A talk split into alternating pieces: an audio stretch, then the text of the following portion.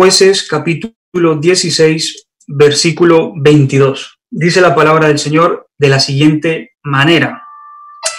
Y el cabello de su cabeza comenzó a crecer después que fue rapado. Leo otra vez. Y el cabello de su cabeza comenzó a crecer después que fue rapado. El título que quiero que el Señor me ha dado para, este, para esta corta reflexión es no dejes que te rapen, no dejes que te rapen. Algunos estarán pensando, bueno, ¿y qué pasa con aquellos que tenemos poco pelo? ¿No? Vemos que este capítulo se refiere a Sansón, un hombre con una buena melena. Y yo cuando leía, bueno, yo decía, bueno, al menos Sansón tenía pelo para que le raparan. ¿no? Eh, no dejes que te rapen. Antes de, bueno, ya empezando, vamos a ponernos en el contexto. Eh, yo quiero centrarme en dos aspectos, básicamente. En un aspecto político y en un aspecto religioso. Del libro de los jueces. En el contexto político eh, nos habla la palabra del Señor allí en el capítulo 2 del libro de los jueces que el pueblo de Israel habitaba entre muchas naciones, habitaba entre cananeos, habitaba entre amorreos, eteos, jebuseos. Estas naciones eran naciones paganas, eran naciones que no conocían a Dios, eran eh, gente dada a la idolatría, a la hechicería, era gente que, que no conocía a Dios. Y en este aspecto, o en este ambiente era en el que se encontraba el pueblo de Israel, en un ambiente eh, político eh, complicado, un ambiente político confuso. ¿Por qué? Porque nos habla la palabra del Señor que estos pueblos venían y oprimían al pueblo de Israel. Eh, los amorreos, los cananeos, cuando no era el uno, era el otro. Y el pueblo de Israel como que siempre estaba en pelea, en constante lucha, en batalla. Luego, si nos vamos al aspecto eh, religioso, nos encontramos con que el pueblo de Israel espiritualmente estaba débil. También nos dice la palabra del Señor que murió eh, Josué y toda aquella generación que había salido de Egipto, es decir, aquella generación que había caminado con Dios por el desierto. Y murieron. Y se levantó una generación que no conocía a Dios. Por lo tanto, en el aspecto religioso, nos encontramos en un momento en el que el pueblo de Israel va de un lado para otro. Nos encontramos con un pueblo débil en la fe, nos encontramos con un pueblo que ya no tiene a Dios como el centro de sus vidas, sino que es un pueblo que se ha ido tras dioses ajenos, tras la idolatría de aquellas naciones que los dominaban. Pero Dios, en su infinita misericordia, en su inmenso amor, levantó hombres y mujeres diferentes. Dios en su infinita misericordia levantó hombres y mujeres diferentes con un corazón apasionado por Dios. Levantó hombres y mujeres con un propósito, con un objetivo, y era de ser diferentes para Dios, de marcar una diferencia en esa generación perversa. Hombres y mujeres estaban ahí en pie de guerra, liberando al pueblo de todas aquellas naciones paganas. Y es en este contexto en el que nos encontramos. Uno de esos hombres a los que la Biblia llama jueces era Sansón. Sansón era un hombre muy especial. Sansón era un hombre que es conocido por gente fuera de la iglesia. Si tú le preguntas a alguien por Sansón, seguramente te dirá, ah, sí, sí, me suena, de, que era un hombre fuerte, de que, de que tenía unos superpoderes, a lo mejor te dirán, no lo sé, pero la gente lo conoce. Y nos habla la palabra del Señor que el ángel de Jehová se le acercó a, a la madre de, de Sansón y le dijo, concebirás y darás a luz un hijo, pero será un hijo, será un, un niño diferente, navaja no tocará su cabeza. porque este niño va a ser nazareo a Dios desde el vientre de su madre y él va a salvar al pueblo de Israel de los filisteos. En otras palabras, yo voy a ser de este niño un salvador. Yo voy a ser de este niño un hombre grande en mí. Un hombre grande en las manos de Dios. Pero este hombre va a tener que vivir una vida en santidad. Este hombre va a tener que vivir una vida diferente. Este hombre lo he llamado para mí. Yo me imagino a Dios pensando en Sansón y en el propósito que tenía para él. Un hombre especial para Dios. Un hombre llamado a hacer cosas grandes en él. Y este era el futuro de Sansón. Será alguien importante para su pueblo, ser un instrumento, ser una vasija en las manos de Dios. Pero si seguimos avanzando en la historia, y allí en jueces capítulo 16, nos encontramos o, leyendo eh, la historia de, de Sansón, desde el capítulo 13, no lo vamos a leer ahora por el tiempo, pero allí desde el capítulo 13, si te tomas un tiempo en tu casa para leerlo, te darás cuenta de que Sansón no caminó conforme al propósito que Dios tenía para él. Una de las características que vimos de, de Sansón es que Sansón era un hombre fuerte y poderoso físicamente. Pero también vemos que Sansón fue un hombre débil y frágil espiritualmente. Nos habla la palabra de Dios de que este hombre se enamoró de una mujer filistea. Es decir, el pueblo de Israel se había alejado de Dios, habían ido tras, en busca de las hijas de los filisteos, se habían unido a ellas. En otras palabras, se habían unido a ese pueblo idólatra que lo rodeaba y Sansón aparentemente estaba llamado a hacer cosas diferentes, pero ya vemos allí en el capítulo 14 que se enamora de una mujer filistea, de una mujer cuyo pueblo oprimía al suyo. Dice la palabra de Dios que por 40 años los filisteos habían eh, oprimido al pueblo de Israel.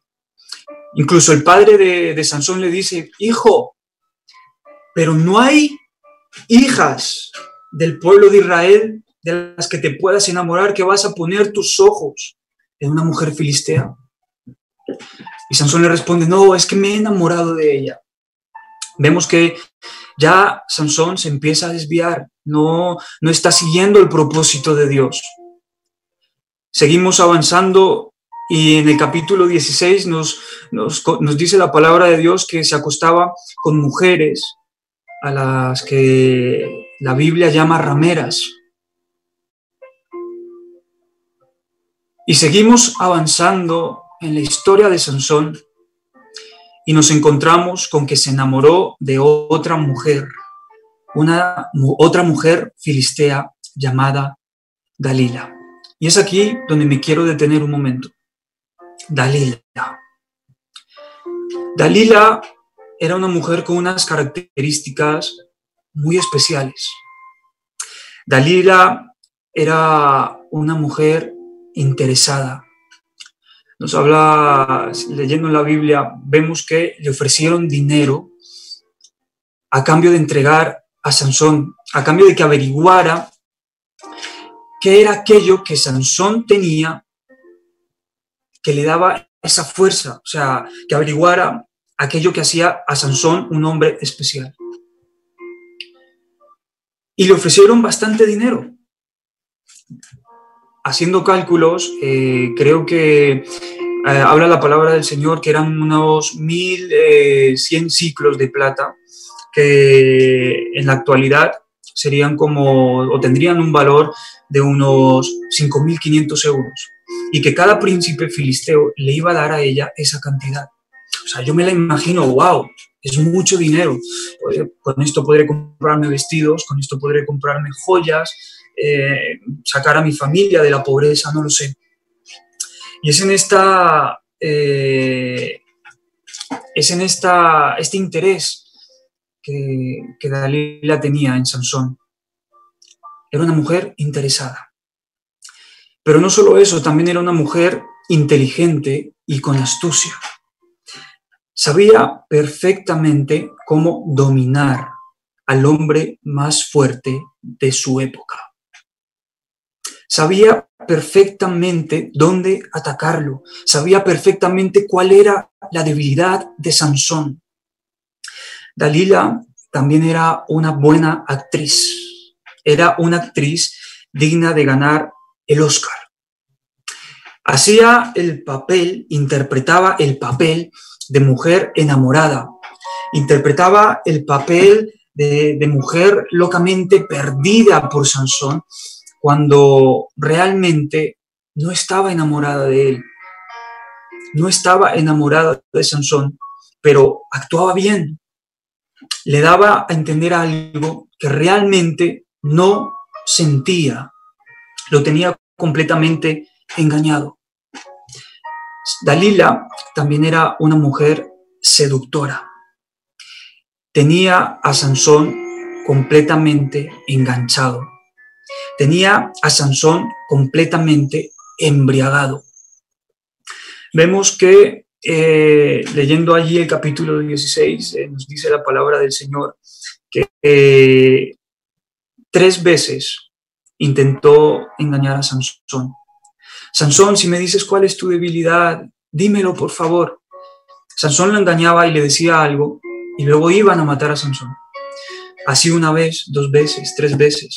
Y yo cuando leía esto yo decía, Dios mío, pero Sansón, despierta, entérate. No es casualidad. Esa mujer te quiere matar. Esa mujer quiere arruinar tu vida. Y recordaba unos dibujos que veía mi primo cuando era más pequeño, Dora la exploradora. Y este muñequito siempre decía, oh, ¿habéis visto mi mochila? Y tenía la mochila al lado. Y yo, era como con desespero, sí, sí, está ahí a tu lado. Y volví a repetir el muñequito, miraba por todas partes, no, no la veo, ¿habéis visto mi mochila? Que sí, que está ahí al lado. ¿Es que no la ves? Pues lo mismo le pasaba a Sansón. Una, dos veces, tres veces, y él no veía. Le decía un secreto y allí iban a matarlo. Es como si yo ahora mismo le digo a una persona, es que tengo mil euros en mi coche. Y al día siguiente voy y encuentro la ventanilla de mi coche destrozado. Digo, bueno, puede ser casualidad. Y al día siguiente le vuelvo a decir, no, te engañé, los mil euros los tengo en, en mi nochero. Y a lo mejor al, día siguiente voy, abro mi nochero y lo veo completamente desordenado. Digo, uff, aquí ya hay algo raro. No, esto ya no puede ser casualidad. Y una tercera vez, pero Sansón no estaba completamente cegado, estaba embriagado por Dalila. Capítulo 16, versículo 16, nos dice la palabra de Dios. Y aconteció que, presionándole ella cada día, con sus palabras e importunándole, su alma fue reducida a angustia mortal. De este versículo podemos sacar dos, dos características más de esta mujer. Dalila era una mujer destructiva, destructiva. Dice, redujo a Sansón a una angustia mortal. Y también era una mujer insistente, porque dice, día tras día le importunaba. No se cansaba hasta que consiguió su objetivo. Finalmente, vamos a leer en el versículo 17, dice, le descubrió pues Sansón a Dalila todo su corazón y le dijo, nunca a mi cabeza llegó navaja porque soy nazareo de Dios desde el vientre de mi madre. En otras palabras, soy especial, soy diferente, no soy como los demás. Eso es lo que me hace diferente a mí, que soy o fui elegido para ser siervo de Dios desde el vientre de mi madre, para vivir una vida distinta, para vivir una vida en santidad. Pero si fuere rapado, mi fuerza se apartará de mí, se apartará de mí y me debilitaré y seré como todos los hombres. En otras palabras, si me cortas el pelo, se irá de mí la fuerza, se irá de mí el respaldo de Dios, porque eso era lo que lo caracterizaba a él. Y esto trae a mi mente un versículo que está en Lucas 14:34. Si la sal es buena, o sea, la sal es buena, pero si deja de estar salada, ¿cómo volverá a ser útil? Es decir, si la sal pierde su sabor, no sirve para nada. Si nosotros perdemos aquello que nos hace diferentes, pues seremos como todos los demás. Y es lo que le pasó a Sansón. Versículo 19 dice la palabra del Señor, y ella hizo que él se durmiese sobre sus rodillas. Wow, o sea, hermanos, por favor, quiero que se imagine por un momento esta escena. El hombre más fuerte de la época, que él solo llegó a matar a más de mil hombres. Él solo con sus manos mataba leones. Y la escena que nos está presentando la Biblia es que este hombre tenía su cabeza sobre las rodillas de Dalila. El hombre más fuerte de su época, rendido, dormido ante una mujer cuyo nombre significa debilidad. Y yo cuando leía esto decía, wow, es una escena contradictoria, es una escena conmovedora, o sea, no podría, no podía ser así. Pero tenemos a ese hombre llamado a hacer cosas grandes, rendidos ante una mujer cuyo nombre significaba debilidad. Un hombre rendido ante sus debilidades. Versículo 24. Y viéndolo el pueblo, es decir, los filisteos, alabaron a su Dios diciendo, nuestro Dios entregó en nuestras manos a nuestro enemigo y al destruidor de nuestra tierra. O sea, se referían a Sansón como el destruidor. Era un hombre poderoso que los destruía. Versículo 25. Y aconteció que cuando sintieron alegría en su corazón, dijeron, llamad a Sansón para que nos divierta. Y llamaron a Sansón de la cárcel y sirvió de juguete delante de ellos. Hermanos, qué palabras más fuertes. En el versículo anterior dice, Él es el destruidor de nuestro pueblo. O sea, alguien importante, alguien que les había amargado la vida a los filisteos.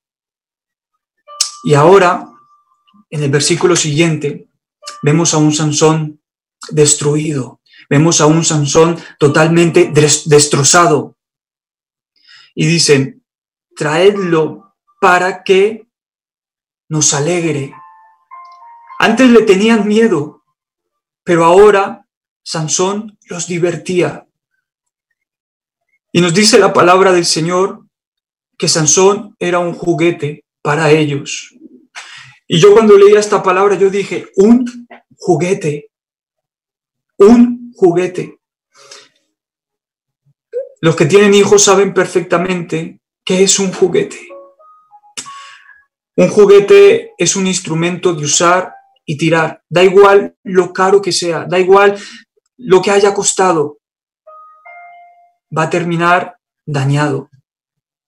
Mi primo tenía un, un coche de metal bastante chulo, pero siempre lo dañaba y siempre me lo traía para que yo le organizara las ruedas porque se le salían. y siempre me lo traía para que yo lo organizara. Porque un juguete se destruye.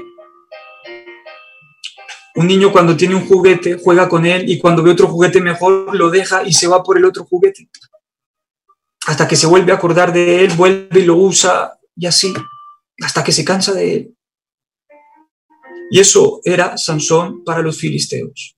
Un hombre llamado a marcar la diferencia, un hombre llamado a hacer cosas grandes en Dios, ahora era un juguete para los filisteos. En manos de Dios era un guerrero fuerte. En manos de sus enemigos era un juguete. No era absolutamente nada. Y, y termino, sí, bueno, termino en un par de minutos. En la actualidad, como en tiempos de Sansón, nos estamos encontrando con una generación perversa, nos estamos encontrando con una generación que no quiere saber nada de Dios, nos encontramos con una generación allí en el mundo que no quiere saber nada de Dios, en el que reina la maldad, en el que reina el pecado, en el que reina el individualismo, en el que reina el amor por el dinero, por lo material. Los hijos matan a sus padres, los padres violan a sus hijos. Nos encontramos con una generación que no le importa nada, ni la naturaleza, ni su medio en el que vive. No le importa absolutamente nada, una generación egoísta, una generación que también tiene sus dioses, el dinero, la tecnología, no lo sé. Pero en esa generación, escúchame bien hermano, en esa generación, en medio de esta generación, Dios ha levantado un pueblo diferente. Dios ha levantado un pueblo con un propósito. Dios ha levantado un pueblo que le sirva, que le adore solamente a Él. Dios ha levantado un pueblo que marque la diferencia. Un pueblo que salga allí afuera y proclame su nombre en alto. Ese pueblo es la iglesia del Señor. Ese pueblo somos tú y yo. Porque tú y yo formamos parte del, del cuerpo de Cristo. En el mundo hay casi 8 mil millones de personas. 8 mil millones de personas. Y en medio de todas esas personas, Dios te ha elegido a ti. Dios te ha visto a ti para que seas su hijo, para darte vida, para darte vida en abundancia, para darte salvación. Dios ha tenido misericordia de ti. Y ahora tú eres templo del Espíritu Santo. Estás llamado a hacer cosas grandes, estás llamado a vivir una vida diferente. El problema lo encontramos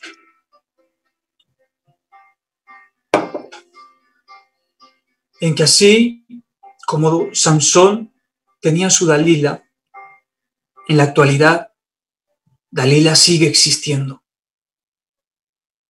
Y no me refiero a una mujer, me refiero a un espíritu de pecado. Me refiero a un espíritu de maldad que quiere destruir tu vida. Y encontramos que esta Dalila sigue actuando, este espíritu sigue actuando en la actualidad de la misma manera. Nos encontramos con una Dalila interesada. Se acerca a ti con un objetivo y es destruirte, destruir el propósito que Dios tiene para ti. Que pierdas todo aquello que Dios te ha dado, la salvación, la santidad. Hay una Dalila que quiere acercarte a ti para raparte. Y no me refiero al pelo, no. Me refiero a quitarte la unción, la santidad de Dios que hay en ti. Y es inteligente porque sabe perfectamente cuáles son tus debilidades. Sabe perfectamente qué es lo que te atormenta, sabe perfectamente qué es lo que te domina, te analiza constantemente. Cuando estás en el instituto, en la universidad, en tu trabajo, te está analizando. Sabe cuál es tu punto débil, sabe dónde atacar. Es una buena actriz porque se acerca a ti bajo un manto de que no es el suyo, se acerca a ti como una oveja, cuando realmente lo que hay en su interior o lo que es es un lobo que te quiere devorar. Sabe, hermanos, el pecado no viene a ti de la noche a la mañana, de golpe. El pecado llega a ti lentamente, se va acercando a ti poco a poco. Poco a poco, pocas dosis, pocas dosis hasta que te encuentras ya perdido. Es una seductora que te embriaga, que te encadena. Es como una droga y que crea esa dependencia. Por eso encontramos cristianos perdidos, cristianos que antes adoraban a Dios, pero que ahora se han dejado dominar por su Dalila, por su debilidad. Y para finalizar, hermanos, quiero dar dos mensajes, por favor, escúchame, dos mensajes. El primer mensaje es una llamada de atención. Una llamada de atención para aquellos que sienten que tienen todo bajo control, que sienten que, que sus debilidades no los dominan a ellos. Me refiero a aquellos que coquetean con Dalila, porque creen que al fin y al cabo va a estar todo bajo control. Hablo con aquellos que dicen, esta música no está mal, puedo oírla, me gusta este ritmo, me gusta, no pasa nada. Luego el domingo voy a la iglesia y me consagro y, Dios me perdona. No pasa nada si hablo con esta chica, con este chico que no creen en Dios y que me dicen que no vaya a la iglesia, que estoy perdiendo el tiempo. No pasa nada.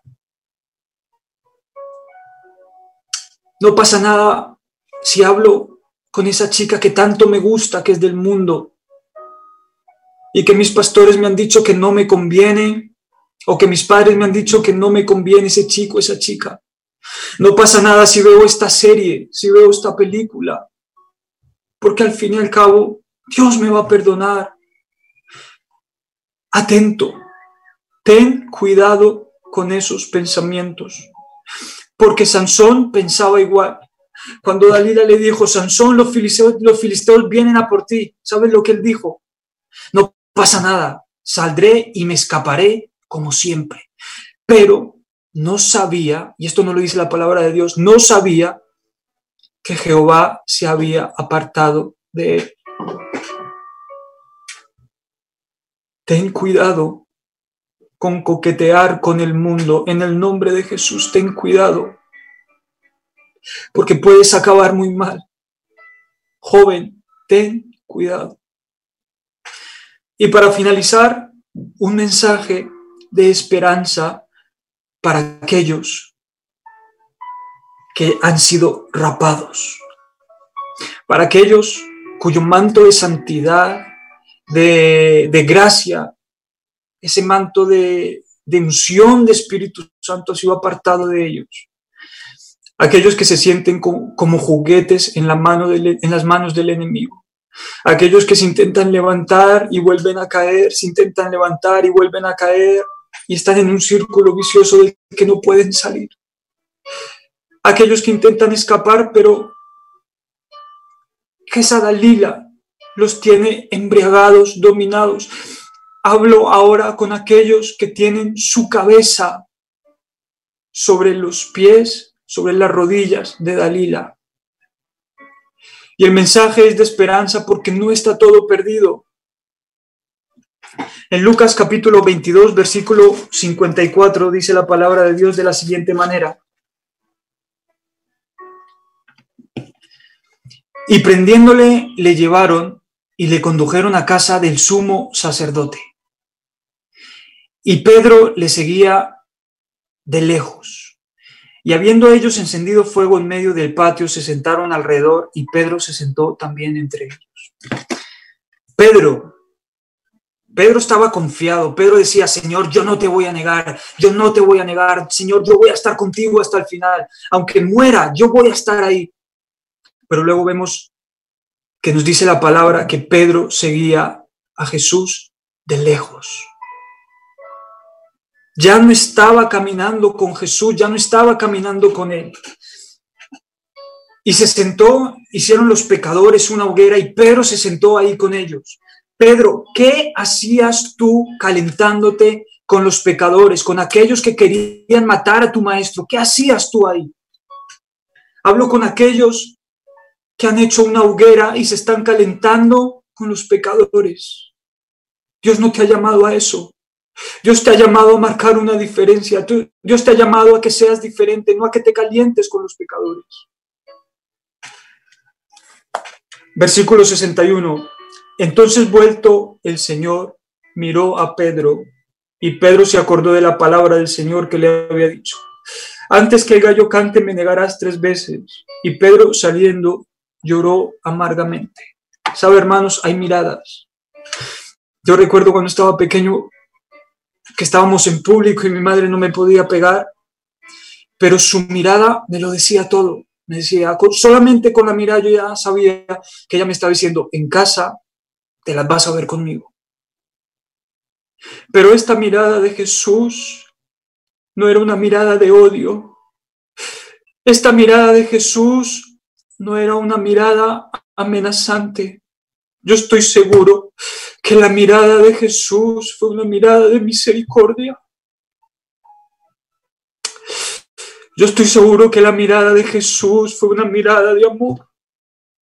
Y por eso Pedro lloró amargamente, porque el remordimiento que tenía no podía soportarlo.